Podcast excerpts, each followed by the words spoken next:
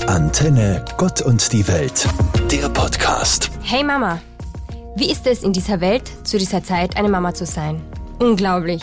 Naja, jede Zeit hat ihre Kinder, ihre Jugend, jene, die alles besser können und andere, die es einfach besser wissen.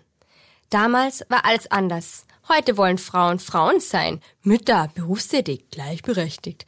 Sogar in der Sprache sollen sie erwähnt werden. Herzlich willkommen in 2023. Ja, das wollen wir. Das sind wir nämlich. Wir halten sie im Arm, die Kinder, lieben sie meistens schon, als sie noch ein guter Gedanke waren. Wir versuchen dann mit irgendeinem Werkzeug auf unsere Art und Weise diese Lebewesen mit allem auszustatten, was sie in dieser Welt brauchen. Oh mein Gott, natürlich geht das gar nicht, aber wir tun es trotzdem. Und was nicht funktioniert, was total okay ist, wird einfach weggeliebt.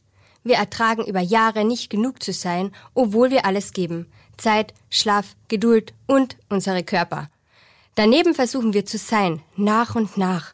Wir zweifeln, wir kämpfen uns durch, wir sind kleiner, aber machen uns groß, wenn es sein muss.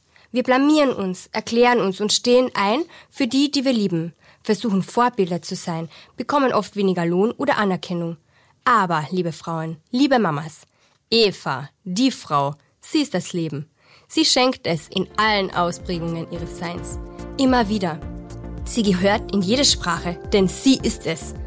Das geht raus an alle Mamas, Omas und Töchter, an alle Frauen. Ihr seid wunderbar, verletzlich, zärtlich, stark und weich. Ihr steht fürs Leben. Feuer, zu wenig Wasser, Verzweiflung, Verletzung von Menschenrechten, Krieg, Diktaturen, Krisen, Klimaschutz, Verleugnung. Und nun zum Sport. Was? So viel Leid, schlimme Schicksale, Endzeitstimmung, Verzweiflung, Ungerechtigkeit und dann zum Sport. Später noch zum Wetter und danach können wir einschlafen. Wisst ihr was? Nach so viel erschlagender Realität, Traurigkeit und Dingen, die schieflaufen bzw. kaputt gehen, scheint es im ersten Moment unglaublich skurril, von einer Sekunde auf die andere zur scheinbaren Normalität umzuschalten. Aber wir würden zerbrechen, wenn wir uns und unsere Leben immer und jeden Moment ausschließlich in die Probleme und Sorgen dieser Welt tauchen würden. Für Stillstand, Verzweiflung oder Schock ist nicht die Zeit. Endzeitgedanken und Negativität lassen keinen Platz für Hoffnung. Hoffnung treibt uns aber voran, stärkt uns. Vielleicht verzerrt sie auch manchmal den klaren Blick. Doch ich persönlich lebe meine Zeit auf dieser Erde für mich und unsere Kinder lieber mit der Hoffnung und dem Blick in eine schöne und nicht nur zu bewältigende Zukunft. Darum sollten wir aufbrechen und unser Glück bewahren, Gutes fühlen und wertschätzen, demütig sein und dieses Leben wie einen Schatz behüten. Denn es ist so viel, aber bestimmt alles andere als selbstverständlich.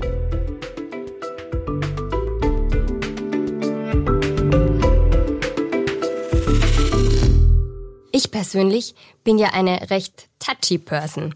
Also, naja, im positiven Sinne sensitiv bzw. empfindsam, sehr empfänglich für andere und eigene Gefühle. Im negativen dann vielleicht etwas empfindlich oder auch reizbar. Warum ich das erzähle? Neulich war ich mit meiner Tochter, sie ist neun, wird bald zehn, das erste Mal heuer mit den Beinen im Silbersee und sie fragt mich, Mama, was magst du so am Wasser?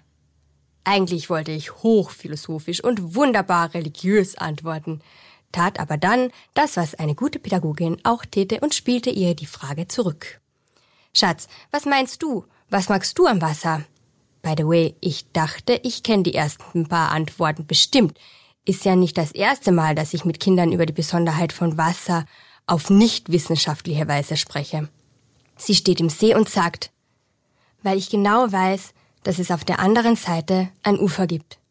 Bäm! Okay, ich so, Gänsehaut, sofort Tränen in den Augen, schaue zum anderen Ufer, denke an Meere und die verschiedensten Gewässer, die irgendwo beginnen und enden und es immer auf der anderen Seite ein Ufer gibt.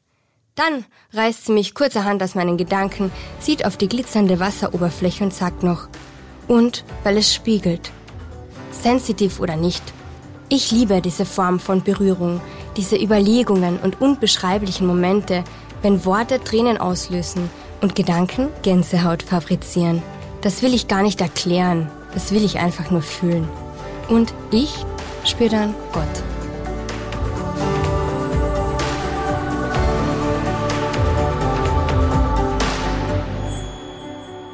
Ich sprach vor kurzem mit meiner Klavierlehrerin über Meditation. Sie lehrt Kundalini-Yoga und praktiziert es natürlich selbst auch sehr bewusst. Wir redeten darüber, dass der Tag, auch wenn er vielleicht nicht gerade gemütssonnig beginnt, durch Meditation eine Kehrtwendung hinlegen kann.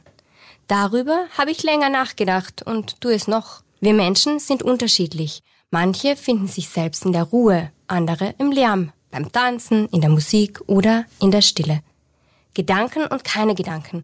Es ist unglaublich schwer, nicht zu denken, Gedanken weiterziehen zu lassen und sich nur auf die Atmung zu fokussieren. Überhaupt einen Fokus zu setzen kann eine schon sehr herausfordern. Es ist faszinierend, wie Menschen diesen Weg für sich finden. Meditation kurz erklärt. Eine spirituelle Praxis, die durch Konzentrationsübungen tiefe Entspannung und veränderte Bewusstseinszustände erreichen kann. Leute, die dies praktizieren, erlebe ich oft als zutiefst in sich ruhend und reflektiert. Das bewundere ich sehr, da ich selbst doch ein sehr aufgeweckter Geist bin. Aber ich finde für mich in meinem Leben immer wieder das Gebet neu. Das Gespräch nutze ich für mich als Selbstreflexion, als meine Art zu ruhen, Dinge herauszufinden, hinzuhören und mir selbst Zeit zu schenken und meinem Tag eine gute Wendung zu verpassen. Sarah Hatzel-Neumeier Religionspädagogin aus Kärnten. Antenne Gott und die Welt, der Podcast.